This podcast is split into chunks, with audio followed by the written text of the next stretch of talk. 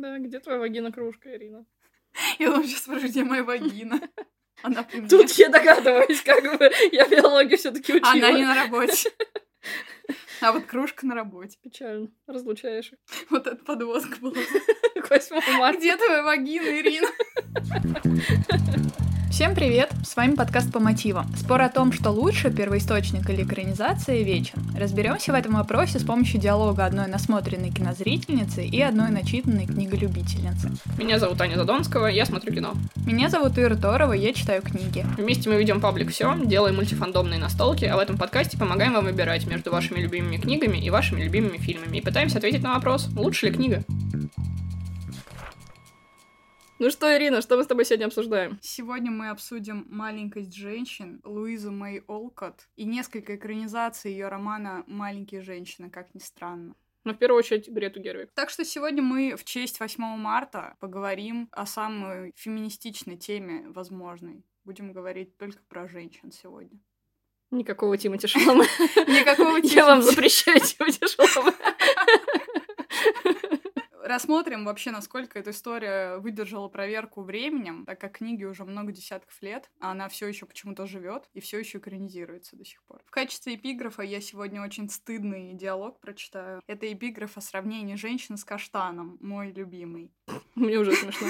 Нужна была лишь капелька солнечного света, чтобы каштан окончательно созрел. И не резкий рывок нетерпеливого мальчишки, а сильная мужская рука должна была дотянуться и, сорвав его, освободить от кожуры сочную мякоть. Ну что, Анна, расскажи мне завязку. Про четырех сестер, которые очень не похожи друг на друга, но у каждой свои душевные проблемы, терзания, которые разворачиваются на фоне гражданской войны в США, и в соответствующий период времени и проблемы, которые тогда происходили. Проблемы и радости, и горести, и взросление. И так много тем затрагивает эта книга. И поиски себя, и отношения с родителями, и С собой, отношения с, самой. Богом. С Богом особенно. Но, кстати, в экранизациях нет. Слава тебе, Господи. Ну, не во всех, говорится. естественно. В 33 года там было. И Главное, чтобы этого не было в новой экранизации. Но зато там была крутая Кэтрин Хэбберн, и это все меняется. Написала историю о маленьких женщинах писательница Луиза Мэй Олкот. К 1870 годам ее издала. Но самое интересное в этой истории то, что писалась эта книга по заказу. И это то, что всегда нужно держать в уме, когда ты читаешь это произведение. Те вещи, те темы и те христианские ценности, которые Олкот нам вдалбливает, думаю, не относятся никаким образом к ее личному мнению. И это то, что разорвало меня на части во время И это прочтения. то, что нас медленно подводит к аналогии Олкот и Джо. Мне кажется, что так как Джо, в принципе, была, так сказать, лирическим героем Олкот, то да, она также продалась. Одна из немногих вещей, которая может намекнуть на то, что Олкот писала не совсем свое мнение, это то, что сама она, например, в своем дневнике записывала, что после выхода маленьких женщин, когда все ждали продолжения, которое называется Хорошие жены, ей поступало много писем от аудитории, и девушки в письмах спрашивали, за кого же выйдут замуж все эти сестры, и это было единственное, что их волновало. И саму писательницу это жутко раздражало. И это, опять же, стоит держать в уме, когда ты читаешь эту книгу, потому что я читала и так сильно злилась на самих героинь и на писательницу за то, что она сочетает какие-то невероятно прогрессивные идеи просто с махровым невежеством, сексизмом и так далее и так далее. Удивительно, как это все сплетается в одной книге, и она как будто намеренно сначала изрекает какие-то жуткие стереотипы, а затем умудряется меня потушить и увести повествование в очень адекватное русло. Это было второе мое прочтение этой книги. Сейчас я почему-то его более остро восприняла, не знаю почему. И эта книга существует постоянно на двух полюсах, на каких-то противоречиях. История напоминает Конан Дойля, которого заставили в итоге воскресить Холмса. Но при этом у Холмса-то мало что изменилось, на самом деле. Может быть, это было через силу, но я не могу сказать, что он сильно в качестве потерял, несмотря на то, что это было из-под Тут палки. просто ты не согласна с конкретно с этой книгой, а не с Холмсом. Ну да, да, с Холмсом я не могу не согласиться. Самое смешное, что на страничках книги постоянно мелькает очень тонкий троллинг и какая-то ирония над самой собой. Например, писательница может сначала тебе на несколько страниц расписать жуткий морализаторский абсолютно монолог, который из тебя всю душу вынет, а потом на следующей странице, в следующем абзаце сказать, ох, если бы это была морализаторская книга, то все было бы иначе. И ты такой, ах, как ты можешь так со мной поступать? Я просто представляю, как она такая это пишет, такая, лол. Да, да, да, они я уверена, я уверена, что у нее в черновиках так и было. Расскажи мне про Грету Гервик, да побольше. Я, на самом деле, про Гервик не то чтобы много знаю. Она была очень популярной на всяких инди-фестивалях. Там она познакомилась со своим Ноа Бахом, с которым они до сих пор счастливо живут вместе. Они снимали вместе фильм «Гринберг». Э, потом они сняли в 2012 году «Милую Фрэнсис». Очень милый фильм, там снимается Адам Драйвер, я всем советую. А потом ей несказанно повезло, что она так сильно прорвалась с «Леди Бёрд» в 2017 году, который мы с тобой очень сильно обожаем. Да, да. Очень крутой фильм, и, честно говоря, я его люблю гораздо больше, чем «Маленьких женщин». На таких великолепных заслугах ей сначала дали сценарий написать, а потом и дали срежиссировать еще и новых «Маленьких женщин» в 2019 году, за которые они получили кучу номинаций, аж 6 штук, и за фильм, и за актрису, и за актрису второго плана. Но в итоге выиграли только за дизайн костюмов, потому что «Паразиты», во-первых, Во-вторых, Вайтити с кроликом Джорджи, про который мы говорили в шестом выпуске, обошел ее в адаптированном сценарии. А, кстати, первая экранизация 33 года взяла именно там Оскар. Еще мне показалось забавным, что, во-первых, в категории лучший фильм она соревновалась как раз с Баумбахом, uh-huh. а Лора Дерн, которая была номинирована за лучшую роль второго плана за как раз ту же самую брачную историю, обошла Флоренс Пью. К сожалению, я обожаю Флоренс Пью. И я считаю, что ее вот этот монолог из маленьких женщин, который, как оказалось, написала Гервик за буквально час до съемок на бумажке ей ручкой,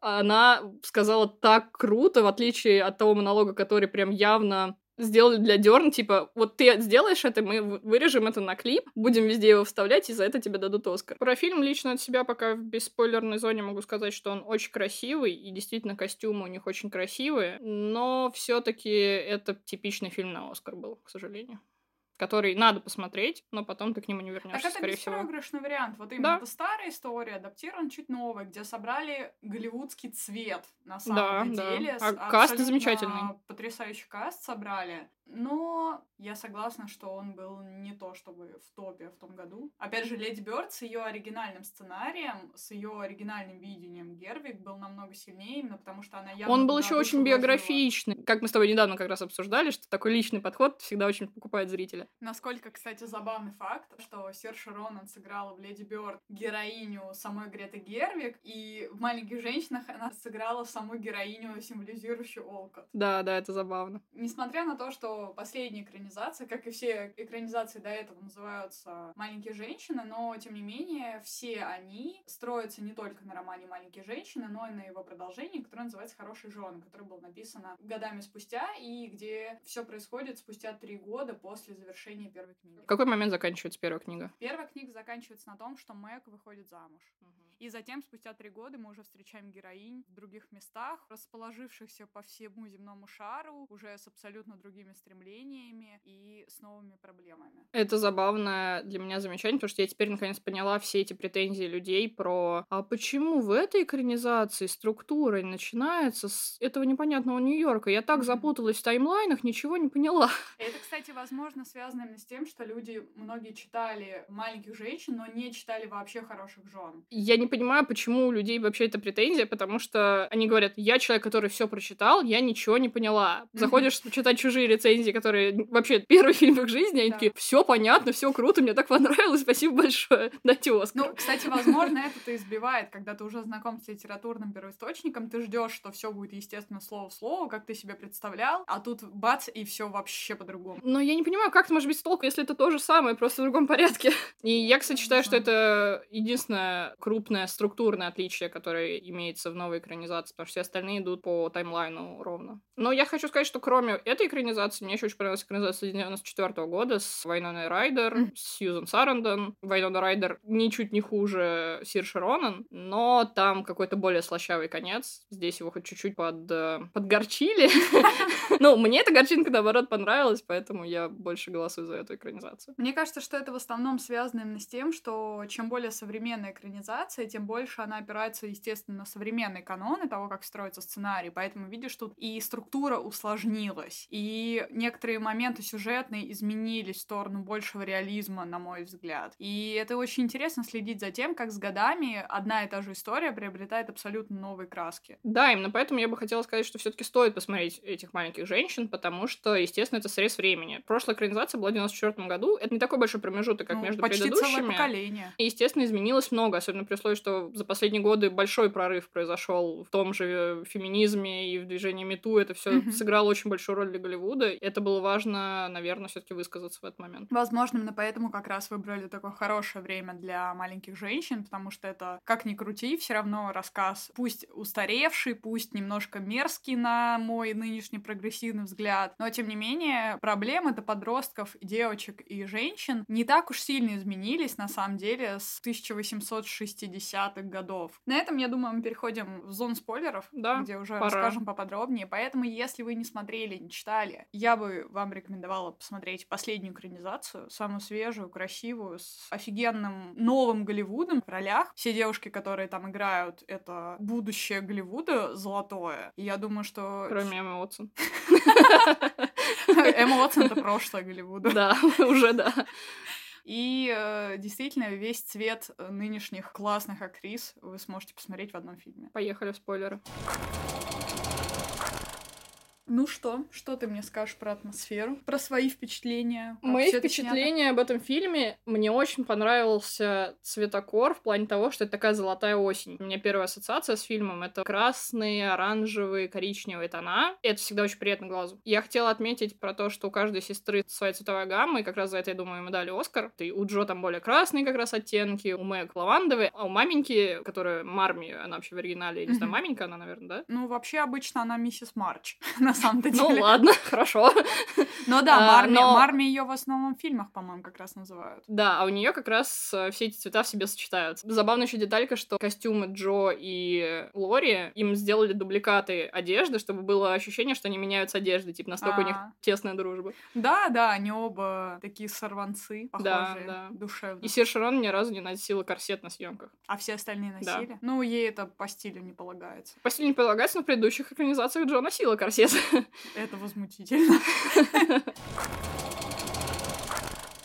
У Олкот «Маленькие женщины» — это, конечно, довольно стандартный готический роман, который не так уж сильно отличается от той же Шарлотты Бронте, от любых ваших любимых готических писательниц того времени, и она явно у них много чего повыхватила из самых их знаменитых произведений, и много взяла именно от готической литературы, где героини преувеличенно страдают, где у них постоянно накрученные проблемы, где они падают в обмороки, валятся на свои диваны, в беспамятстве. Вот так все примерно и происходит. Везде смерть и ужас, война, одна сестра болеет и умирает, что, естественно, всех абсолютно в уныние повергает. Но, конечно, же, по канону все заканчивается хэппи-эндом. Поэтому здесь Олка не привнесла ничего нового, но я бы хотела отметить, что прикольно наблюдать то, как э, сильно различаются две книги «Хорошие жены» и «Маленькие женщины». То есть «Маленькие женщины» — это скорее сборник рассказов. Там есть общий сюжет, но он как-то на фоне идет. В основном это маленькие притчи про каждую сестру и про те проблемы, с которыми она сталкивается, как она их решает и как она тем самым становится более возвышенной, душевной, духовной, великолепной женщиной. А хорошие «Наши жены» как раз более цельное произведение. Там уже нет такого четкого строения на главы, там нет именно рассказика вот этого момента оторванности истории друг от друга. Там все это происходит в едином таймлайне и в едином сюжете. Я не знаю, почему она так сделала, но мне кажется, что, возможно, это было ориентировано именно на то, как Гарри Поттер, да, когда ты берешь первую книгу для ребенка, она должна быть чуть более простая, структурна, и потом ты берешь последнюю книгу, где уже и события более мрачные, и повествование более сложное. И вот здесь что-то такое. То есть получается, что маленькие женщины ориентированы на девочек, но при этом хорошие жены ориентированы на девушек и женщин. И поэтому структура более цельная, более тяжелая, и несчастья, с которыми героини встречаются, более цепляющие, более драматичные. Но в основном это, конечно, из-за того, что погибает Бет в хороших женах, и этому уделено много времени. Вот такая вот стилистика. Интересно, интересно. А теперь давай про Джо. Быстрее, быстрее, быстрее. Ну, Сир Шарона, Нейр, ну, что тут сказать? Я когда читала, не представляла себе Сершу Ронан, как ни странно, но не могу не отметить, что последней экранизации актрис подобрали не только по общему облику и по актерскому таланту, но и действительно по внешности. Это просто обалденный кастинг. Удивительно, как они смогли подобрать настолько похожих девочек. По описанию, Сир Шаронан — это идеальная Джо, именно угловатая, немного холодная, при этом такая безбашенная, и у нее даже черты лица очень острые. Это именно то, как Олкот видела Джо. Или если брать Эми, она должна быть именно с внешностью Флоренс Пью, немножко приплюснутая, широким ртом, вроде бы некрасивая, но очень обаятельная и милая. Она именно такой должна быть. Не должна быть стандартной красоткой Ты сейчас голливудской. назвала Флоренс Пью некрасивой. Ну, на мой взгляд, да. То есть ее лицо очень нетипичное, оно именно такое должна быть. Она должна быть очень обаятельная. Они все в этой эпохе были именно такими. Они не должны быть идеально правильными, они должны быть немножко слишком высокими, немножко слишком неуклюжими, с какими-то непропорциональными чертами лица. Условно, Татьяну из Евгения Онегина, ее, например, описывали именно так. То есть она не должна быть красоткой, она должна чем-то другим тебя завораживать. И Эми именно такая. Мне это как раз очень понравилось. Видишь, как люди, которые занимались кастингом, прям думали над этим. И Эмма Уотсон — это как раз идеальная Мэг она красивая, и все. Больше в этой героине ничего нет, как в Эми Уотсон. Я не понимаю, ты одновременно хвалишь и ругаешь их. Я не понимаю, как относиться к твоему комментарию. Никак. Кстати, забавный факт, Забудь что его. они же все должны быть американками, да, по идее, а у нас получается Скаллен — это австралийка, Да, да. а Пью и Уотсон — англичанки, а Рона, ну, она хоть и родилась в Нью-Йорке, но она, на самом деле, из Ирландии и имеет полностью ирландский корень, жила с трех лет уже в Ирландии. Я как-то увела вообще обсуждение. Да вообще, Так что вернемся к Джо, конечно же, которая главная героиня. Я думаю, что она у большинства читательниц любимая героиня, потому что она самая живая. Потому что Олкот писал ее из себя, и поэтому она ее наделила максимально нестереотипичными чертами. Она более свободная в любом Да, случае, да. естественно, всем хочется с ней себя ассоциировать. Да, и это, кстати, удивительно. По тем временам, по идее, как раз большинство девушек должны себя скорее ассоциировать с Мэг. Ассоциировать, да, но хотеть быть, они должны быть Джо, потому Ну что это же очень приятная мысль, что можно все-таки немножечко выходить за рамки. Да, и наша любимая Джо за книгу, за первую, претерпевает большие изменения в личности. Изначально она очень вспыльчивая, даже злобная девочка, которая постоянно не знает, куда деть свою энергию, и она чаще всего выплескивается в ярость, но во время одной из притч, которая помогает Джо справиться, ее поджидает неприятный сюрприз, когда она ссорится с Эми, и та попадает под лед, проваливается по вине Джо, и это помогает ей встать на Но путь она не исправления. проваливается по вине Джо. В книге проваливается по вине Джо. А как? То есть Джо пропилила лед? В книге очень четко повествует о том, что Джо была очень огорчена и разозлена на Эми, Это да. потому что та сожгла ее рукопись. Они с Лори идут на каток, и Лори говорит Джо, Джо, аккуратно, здесь очень тонкий лед. Я сначала сам поеду, проверю, а ты пока никуда не едь. И Джо видит, что Эми идет за ними и специально молчит и ничего не говорит про тонкий лед, и по факту сестра проваливается именно из-за того, что она ее не предупредила. Ну вот я не помню предупреждение от Лори в экранизации. Она такая просто, не обращай внимания, давай уедем, и вдруг они слышат, что сзади что-то провалилось, и она понимает, что она в опасности, и это полностью перечеркивает всю ее обиду. Ну, как раз в книжную ситуацию я больше могу поверить, потому что Джо очень мстительна, и плюс Эми совершила а очень Эми не мстительная. Да, но, но понимаешь, дело в чем? В фильме, вообще, если говорить о различиях отличие экранизации книг, там по-другому воспринимаются героини только из-за того, что все актрисы намного старше, чем свои прототипы. Вот в чем дело. То есть ты их воспринимаешь да. как взрослых, сложившихся личностей, когда смотришь фильм. А в книге они все маленькие дети, и ты прощаешь им такие глупости. Кстати, я хочу сказать, что из всех девушек Флоренс Пью больше всего похожа в первой части фильма на забияку маленькую девчонку, а потом она вырастает в более статную женщину. Да, я согласна, она больше всех меняется. В экранизации 94 -го года вообще рекастнули Эми как раз. А изначально ее играет маленькая Кирстен Данст. Джо за первую книгу сильно меняется под наставление своей матери. Она обретает терпение. Она учится молчать, когда это нужно, чтобы не спровоцировать конфликт. Она учится что-то держать в себе, что, на мой взгляд, не то, чтобы очень хороший совет, но, опять же, если брать в расчет годы, в которые писались книга, где хорошая женщина и жена в основном должна заткнуться и сидеть у себя в углу заниматься вышиванием, это был хороший совет. Ну-ка, марш свою светлицу и сольфеджио учи. Да, вроде того. Джо очень сильно меняется, и, естественно, нельзя не упомянуть ее литературные таланты, которые, к сожалению, потом все улетают в трубу. По книге Джо намеренно отказывается от писательства, что меня лично очень расстроило. В фильме отказ не упоминается. Упоминается, что она открыла школу, и в конце у нее все хорошо, но все-таки отказа там нет. В книге во время болезни Бет Джо осознает и принимает то, что она не имеет ни времени, ни желания ничего писать, и она решает намеренно отказаться от писательства навсегда, посвятить себя другим делам. Меня это лично просто жутко расстроило, потому что это все то, чем жил этот персонаж, и в итоге он от этого отрекается. Причем непонятно во имя чего. Во имя того, чтобы просто ухаживать за сестрой, неужели Во имя того, что это, это заказанная книга.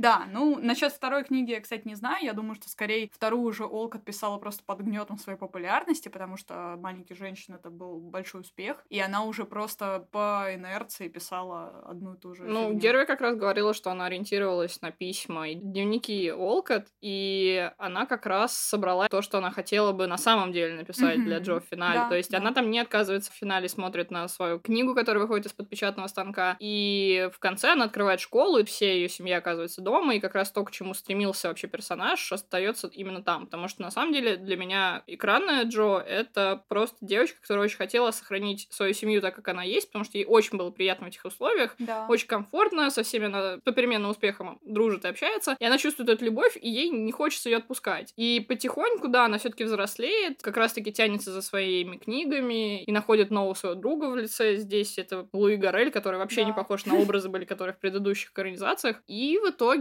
очень мне понравилась метафора, которую они в итоге убили финальной сценой, где она приходит приносить эту рукопись, и говорят, а в финале-то что, почему она не бежит за ним? А она спрашивает, а вы хотите финал? И там они переснимают такой на красивый финал, где она бежит за ним на станцию, просит его остаться. И кажется, что это она просто придумала, и этого в жизни нету. А в финале все таки Горель с ними там в этой школе. И я такая, ну блин, нафига ты тут взялся? Насколько, опять же, задумка Олкот изначально отличается от этой экранизации, потому что в книге тебя так плавно подводят к тому, что Джо уже готова кого-то полюбить, что я в это верю. То есть она не только взрослеет и поэтому к этому стремится, просто она проходит через такие стадии очень горькие принятия того, что ее семья разрушена из-за смерти Бет, и она из-за этого чувствует такое одиночество, что ей хочется чего-то нового. И тогда она уже знакома с Байером на тот момент, и она начинает его вспоминать как то, что было у нее самое светлое за последний год и самое приятное. И постепенно это трансформируется в любовь к нему. И потом в конце, когда он уже тоже не выдерживая этот год, который они проводят в разлуке, приезжает, то она уже готова. Все, она уже влюблена в него на тот момент. И она еще не догадывается, что и он влюблен в нее, но в итоге они проводят несколько недель вместе, и все это разрешается как нельзя лучше. Я в конце была уже счастлива за Джо, потому что она так страдала большую часть этой книги, что мне хотелось чего-то приятного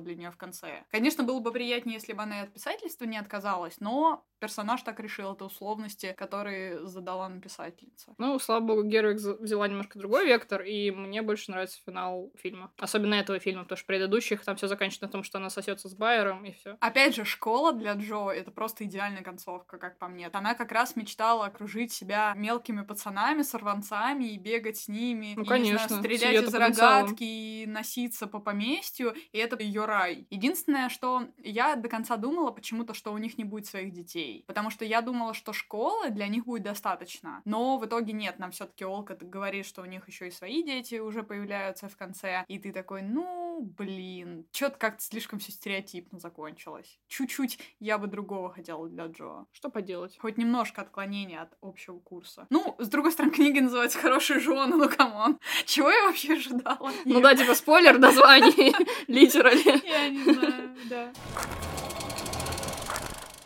Вторая героиня, которая самая, наверное, невзрачная из всех, это Мэг. Самая стереотипичная героиня, которой, наверное, и должны были следовать читательницы того времени. Типичная хорошая девочка, рано вышедшая замуж за хорошего мужчину. Ну, нет. Учитель, он же бедным был, и как раз... Нет, за этом- хорошего мужчину, не, не за богатого, а за того, которого она А, полюбила. ну вот, нет, подожди. Для того времени, мне кажется, это было для две разные полярности. Ну, хорошо. Слишком, да, мне кажется, да, тогда еще были распространены браки по расчету, договорные, так сказать, которые Нет, родители ну, делали. Если мы А, следуем... ну та же тетка, блин, она же как раз этого и хотела для них. Если мы следуем тому, что здесь все героини максимально разные, получается, что корыстность себе все-таки уже забрала Эми, поэтому да. Мэг должна быть, наоборот, доброй и бескорыстной и выйти замуж по любви. Именно для полярности с персонажем Эми она такая и вся из себя божий дуванчик. Мэг просто без каких-то характеристик героини-то в итоге получается. Она просто хорошая девушка и хорошая жена. Это все. Даже как-то останавливаться на ней подробно не хочется, потому что она никакая. Ну Мне так, кажется, что а это что очередной плохого-то? троллинг. Это очередной троллинг. Конечно. То есть она тебе показывает идеальный этот образ, чтобы он был настолько скучным, чтобы тебе не захотелось такой быть, а чтобы тебе хотелось быть такой, как Джо. Мне кажется, это Ну всё хотя бы Эми. задумка. Эми-то на самом деле тоже очень характерная. Эми очень крутая, да. Да. Она тоже своего рода очень интересная Просто она девочка. принимает правила игры, а Джо такая нет.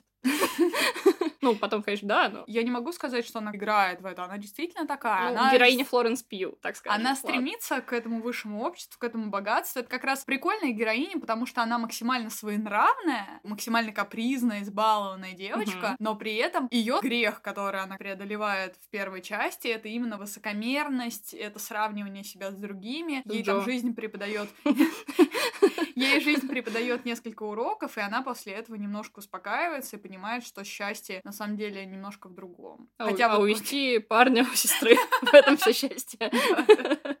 Очень прикольная тема, которую Олкот поднимает. Меня это даже немного удивило. То, что, в принципе, такая сюжетная линия есть, где по факту две сестры увлечены одним молодым человеком. Мне кажется, что это тоже для тех времен не так уж распространено. Увести парня у соперницы — это одно в готическом конкретном романе, а увести парня у своей сестры, которую ты любишь, это немножко другой уровень коварства. Я уже забыла, в какой экранизации это произносилось, но, в общем, в какой-то из них э, Лори прям сказал, ну, мне предначертано быть частью семьи Марчи, и у него прям такая одержимость. Это, кстати, очень круто, мне кажется, как раз отражено в последней экранизации, потому что, в отличие от книги, Лори, ну, как мне показалось, флиртует со всеми сестрами. Со Ну, всеми. кроме Бет. С Бет он не Ну, флиртует. да, с Бет у них-то и не было совместных активностей. Очень страшная сюжетная ветка в книге, которая связана с тем, что Джо уезжает в Нью-Йорк преподавать, а Бет на тот момент уже болеет. И Джо, так как не знает о реальном состоянии Бет, думает, что Бет влюбилась в Лори, потому что так совпало, что они проводили в то время много времени вместе, и она подумала, что Бет чахнет из-за этого, потому что вся семья, естественно, знает, что Лори влюблен в Джо, и что у Бет ничего не светит. И Джо решает так. И она из-за этого во многом уезжает, чтобы дать возможность Лори полюбить Бет. Но в итоге все складывается абсолютно по-другому. Это тоже прикольный момент, потому что здесь тоже есть некоторое соперничество сестер. И это классно, потому что получается, что Джо два раза обязана подавить свою ревность к Лори. Но это собственничество у нее Да, такое. он уже совершенно с другими притязаниями обращается к Эми, и Джо приходится еще раз проглотить свое собственничество, заткнуться и быть спокойной и любящей сестрой для них обеих, э, для них обоих. Них обеих. В моем просто разуме Лори тоже девочка. Ну, на самом деле, да. Когда это Тимоти Шаломе, то да, потому что в экранизации 94 года это, блин, Кристиан Бейл. И это очень два разных, на мой взгляд, Лори, потому что Шаломе выглядит, ну, блин, как красивый мальчик, депрессивный эмо-бой. а Бейл более злой Лори получился, и мне это больше понравилось. А мне кажется, что это как раз его грех, который он преодолевает, это именно упрямство и нежелание подчиняться, потому что вся его сюжетная линия с Джо, она как раз именно о том, что он не хочет слышать «нет». Угу. Он ее уговаривает, он даже в книге целует ее в какой-то момент Мгм. против ее воли, и она такая, боже мой, Лори, ты что тут устраиваешь? Мне еще, кстати, кажется, что Лори Бейла мне показался более злой, потому что в экранизации 33 года он, наоборот, сопляк. Он прям такой, ну, я хочу сидеть дома. И все. Как Бэт, прям. Да-да-да. Они там были бы хорошей парой с Да, там больше противопоставление идет на тему того, что Джо как раз такая вся из себя хочет использовать свой талант, а он такой, ну, у меня он есть, но мне как-то... мeh». И это скучно очень. Ну что про Лори? Лори был бы хорошей парой Мэг, потому что они оба не то чтобы очень интересные герои для меня. Вот если бы они сошлись, я бы сказал, да, пусть живут там, вообще не портят друг Не знаю, даже жизнь, вообще не думала о том, классно. чтобы они сошлись. Он должен был в итоге увести из семьи мистера Марч. Да, вот это была бы пара. Назови меня своим именем. И самая тихая, незаметная сестра Бет, которую домашние зовут Мышкой, и она мышка и есть. В ней, конечно, самая драматичная линия, которая мне, кстати, очень понравилась, потому что она тоже типичная готическая героиня, которая постоянно болеет и плохо себя чувствует, у нее всякие терзания, она играет на своем э, маленьком фортепиано. Она любит кошек, она домоседка, она много чего делает по дому, и мне очень понравилась ее трагическая линия, которую она говорит Джо перед своей смертью, что она сама думает, что она родилась именно такой, с таким характером, потому что она знала, что ей осталось жить мало. У нее не было, в отличие от других сестер, у нее не было никаких амбиций. Поэтому и умерла. Да, Но все равно жалко ее очень во всех Да. экранизациях. поэтому не было смысла строить никаких планов. Бет — это, конечно, сердце семьи Марч. Мгм. Меня на самом деле иногда пугают в жизни такие люди, они существуют, и иногда действительно себя убиваешь такой открытостью. Отсутствие эгоизма — это, на мой взгляд, тоже порог. Не Да. в этой книге, конечно. Здесь нам, Ну, наоборот, в смысле, если преподают у тебя нет как- эгоизма, ты умираешь, Ира. Ну, возможно, это был очередной тонкий троллинг от Олка. Да, не иначе. Девочки, думайте о себе. И у нас остается Мамка. мамка, миссис Марч. У меня связан один очень приятный момент с этой героиней. Есть у них в первой книге с Джо очень трогательный диалог, когда Джо говорит маме о том, что она не может справиться со своей вспыльчивостью. Мама рассказывает ей историю о том, что на самом деле характер Джо унаследовал от нее. Это именно она была такой же вспыльчивой, очень дерзкой, очень гневной, и что она работает над собой каждый день, чтобы это преодолеть. Она учится вовремя замолчать, чтобы не провоцировать ссору, вовремя как-то сгладить конфликт, вовремя утешить каждого из членов семьи. И это такая хорошая сцена, ты прям так проникаешься ко всем этим героиням и думаешь, какие же это правильные слова, как она преподносит своей дочери пример хороший, что действительно нужно каждый день работать над собой, если тебя что-то себе не устраивает. И в итоге эта сцена заканчивается просто абсолютным кошмаром, потому что Олкот нам говорит, какой бы ни была нежная и материнская и крепкая отцовская любовь, Божья любовь лучше. И в этот момент я выбросила свой телефон, где я читала книгу. Я думаю, да ну вас к черту, серьезно. Ну, То есть вы Я думала, ты скажешь, что выбросила крестик. И трусы надела. А, Мне гораздо больше понравилась мама не Лора Дерн, а мама Сьюзан Сарандон. Мгм. Она настолько более крутая. Она более, во-первых, прогрессивная. Она постоянно отпускает какие-то замечания про равенство уже что-то. Притом, знаешь, просто походя такая шла мимо двора, видят, они там бегают друг за другом, салки играют. Такая, ну, Обронила немножко мудрости, так Именно, сказать. именно так. И она более одновременно строгая и справедливая. Мгм. Во всех этих конфликтах Эми и Джо она одновременно обеим пендали дает, и при этом одновременно обеих любит и настраивает на мирный лад. Слушай, я про остальных бы не говорила, что там, блин, Ну, про батю, как же. ну... Батя, он такую опциональную роль занимает, как и обычно батя в типичных российских семьях. Он как бы существует на фоне где-то. Да, это такой батя, который иди, иди у мамы спроси вот это вот. Да, да, да. А он телевизор смотрит. Да, но несмотря на это, он тоже вносит что-то свое в эту семейную жизнь, когда возвращается с войны. Как минимум, вся первая книга, вся первая история, она вся подчинена именно отцу. Все это, что бы ни происходило с героинями, происходит на фоне ожидания отца с войны. И это всех держит и скрепляет их в сложные моменты. Даже когда Это им да, тяжело, они согласна. все постоянно ждут, что вот однажды в Рождество распахнется дверь, Маленькие ждули. какой-то паблик ВКонтакте. Да, я про это говорю. Они ждут, что дверь распахнется, и их батя вернется, любимый, дорогой, и будет их всех содержать. Ну, нет. Ладно, я шучу, конечно, как он там содержать. Зачем им батя, если у них есть мистер Лоренс? Да, он заменяет отца им. Кстати, про мать еще замечу, что как раз именно она учит Мэг тому, что иногда лучше быть счастливой старой девой, чем замужней за богатым человеком, которого ты не любишь. Потому что у Мэг-то изначально были стремления выйти за кого-нибудь богатого, родить кучу детей жить в шикарных домах, потому что она явно сильно страдает от того, что она вынуждена работать, причем на работе гувернантки, которая ей не нравится. И она тоже мечтает о шикарной жизни поначалу. Но потом именно мать вдалбливает ей, что это тебе счастье не принесет. И в итоге она как раз заканчивает замужем за пусть бедным, но любимым человеком. Абсолютно тоже телесного цвета какой-то мужик, который не замечаешь вообще, кто это такой. Да, да, да, он э, и в книгах примерно такой же. Но при этом у них э, с Мэг есть абсолютно отвратительный момент в хороших женах, который меня просто заставил пригореть, где Мэг жалуется своей матери на то, что тот совершенно не помогает с детьми, у них рождаются близнецы, за которыми нужно много ухода, и получается, что она перестает уделять время мужу, и муж перестает уделять внимание ей, потому что ему кажется, что она вся в детях, и он не хочет мешать, и начинает уходить из дома иногда, ходить по гостям и как-то себя развлекать, потому что не чувствует себя принятым в собственном доме, как будто он уже никому тут не интересен. И когда Мэг приходит с этим абсолютно жизненным и бытовым конфликтом к своей матери, то мать ей говорит, это ты виноват. И ты такой, чего? И, и, и, и, и ты сидишь такой, ну, конечно, да. Действительно, она виновата, если учесть, что Джон старше ее и опытней, и типа, как нам показывают, умнее. Он не смог этот конфликт никак разрешить со своей женой, которой только исполнилось 18 Ну, лет. так она ж виновата, что решать Да, мужик и должен? она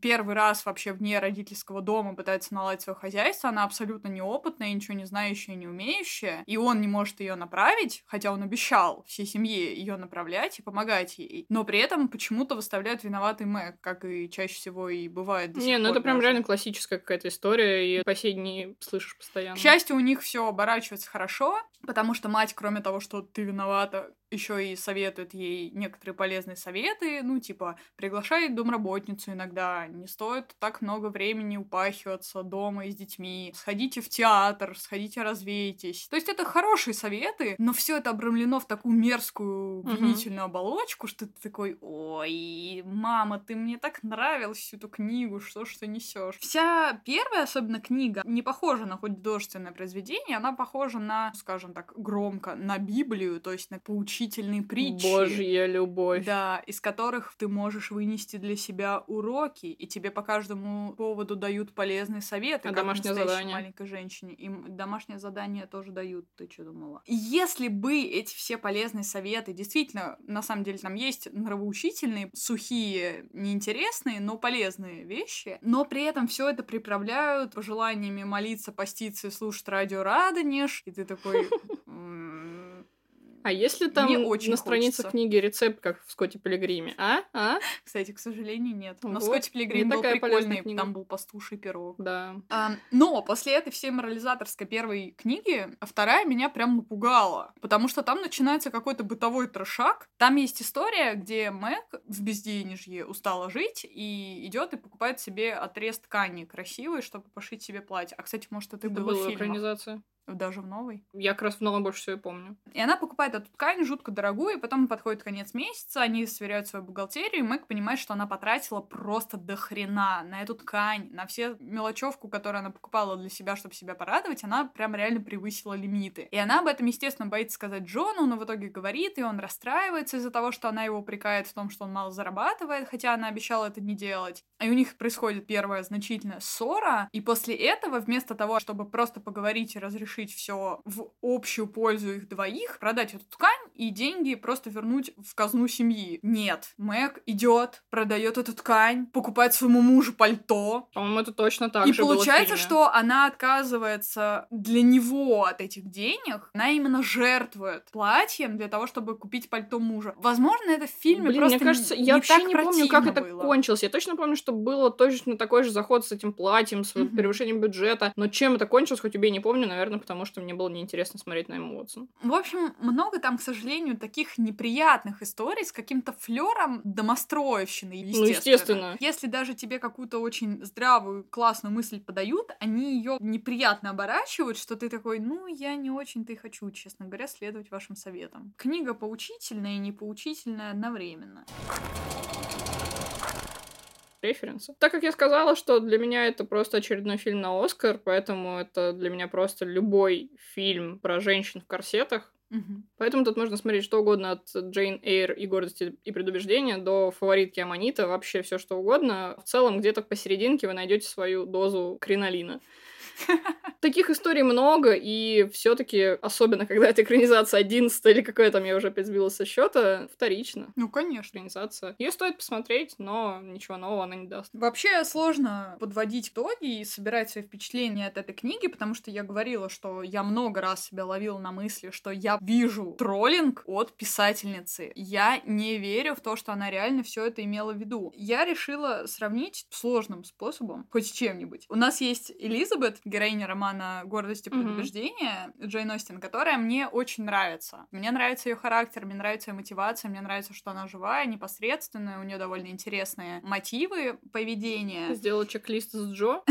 Да, вроде того. Я к ней действительно питаю симпатию. И на другом полюсе у нас есть Джейн, героиня романа Джен Эйр Шарлотты Бронте. Мне ее характер, ее безвольность ее повадки вообще не близки наоборот. И вот маленькие женщины, они вот где-то посерединочке постоянно балансируют. Они вроде и не скатываются прям в совсем безвольность и глупость, но и они недостаточно прогрессивны при всей своей прогрессивности, чтобы ты сказал, вау, вот эта героиня, я хочу быть такой маленькой женщиной, как они. На что вообще эта литература, на мой взгляд, рассчитана. Брать пример не хочется. У нас в итоге одновременно очень прогрессивный и дремучий темный роман. И я в итоге реально на антипригарных покрытиях должна была сидеть, когда ее читала. Иногда прям сложно продираться, именно из-за того, что это попахивает нафталином, это попахивает первичным неумелым феминизмом, и в итоге прогрессивности не хватает. Для меня все еще загадка, почему эта история настолько популярна, что ее экранизируют до сих пор. Ну вот я как раз хотела сейчас об этом сказать, что мне не столько понравился сам фильм «Маленькие женщины» 19 года, сколько мне понравился мой эксперимент сравнивания разных экранизаций. Да. Как раз-таки потому, что, во-первых, мне было более интересно, естественно, смотреть на прогресс кинематографа. Мгм. То есть первая экранизация вообще черно-белая. Там есть еще посередине, по-моему, 40 какого-то года экранизация, которая вот только-только цветные фильмы появились, и Мгм. они как раз там цветом играются. Потом у нас есть экранизация 94 года, которая... Экранизация 94 года. Классическая просто. Да, такая очень классическая, с уже зачатками эмансипированности от произведения, я бы сказала, потому что тут, мне кажется, чуть-чуть настроение все таки идет в большую сторону от этих семейных ценностей. А 19 год, ну, совсем уже свежее, и действительно в конце все заканчивается вообще супер позитивно, что все они в итоге тусят вместе, у всех все хорошо, школу открыли, у всех дети, все счастливы. И именно так, что все довольны, ничего не отказавшись. Я всю книгу думала о воспитательной цели написания этой книжки. Стоит ли вообще давать подрастающим маленьким женщинам это все читать? И стоит ли воспитывать детей, по примеру, сестер Марч? И я пришла к выводу, что нет. Ну да, я тоже Если, согласна, что это э, уже не то. У Докинза была такая история, по-моему, в книге «Бог как иллюзия», где один парень, который одновременно увлекался наукой и был очень приверженным, религиозным очень парнем, его его мозг находился в постоянном противоречии. И в итоге он взял одну из своих любимых книг, то ли это был учебник, то ли это была Библия, я сейчас уже не вспомню. Суть в том, что он вырезал из нее все, что противоречило другому убеждению. Книги не осталось. И вот если бы из этой книги вырезать все рассуждения о Боге, абсолютно, на мой взгляд, ненужные, потому что здесь важна не Божья любовь, а любовь между персонажами, в первую очередь Семейная, между да. сестрами, угу. да, и семейные узы тут должны быть важны в первую очередь, то тогда можно было бы давать читать. Но суть в том, что без них книга развалится.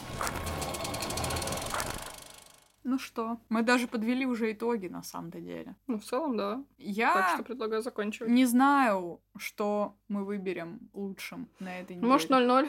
На самом деле, да. Несмотря на исключительные достоинства последней экранизации, на мой взгляд, это не та история, которая достойна того, чтобы сто лет быть на экранах. Ну смотри, если сравнивать роман и последнюю экранизацию без учета того, что история уже много раз переосмыслялась, это прям типа шаг вперед от книги. Конечно. Но при условии того, что это реально прогрессировавшее мнение, это интересно именно как событие, что такой процесс существует. Да, что как, вот так как вот медленно перетекает это все одно в другое. И как перекручиваются некоторые ветки, которые сейчас нам кажутся, как вот ты описываешь, что у тебя жопа горела, а mm-hmm. раньше, ну, никто бы даже не подумал об этом. Не дам сегодня балла этой книге. Так что сегодня мы на какой-то неуважительной ноте заканчиваем. Но я рада, что мы именно этот выпуск на 8 марта сделали, потому что проблематика-то именно феминистическая, захватывающая и права женщин, то, как изменился наш взгляд на прогрессивность женскую. Хочется верить в то, что больше не придется сравнивать текущую ситуацию со ситуацией 150 лет назад.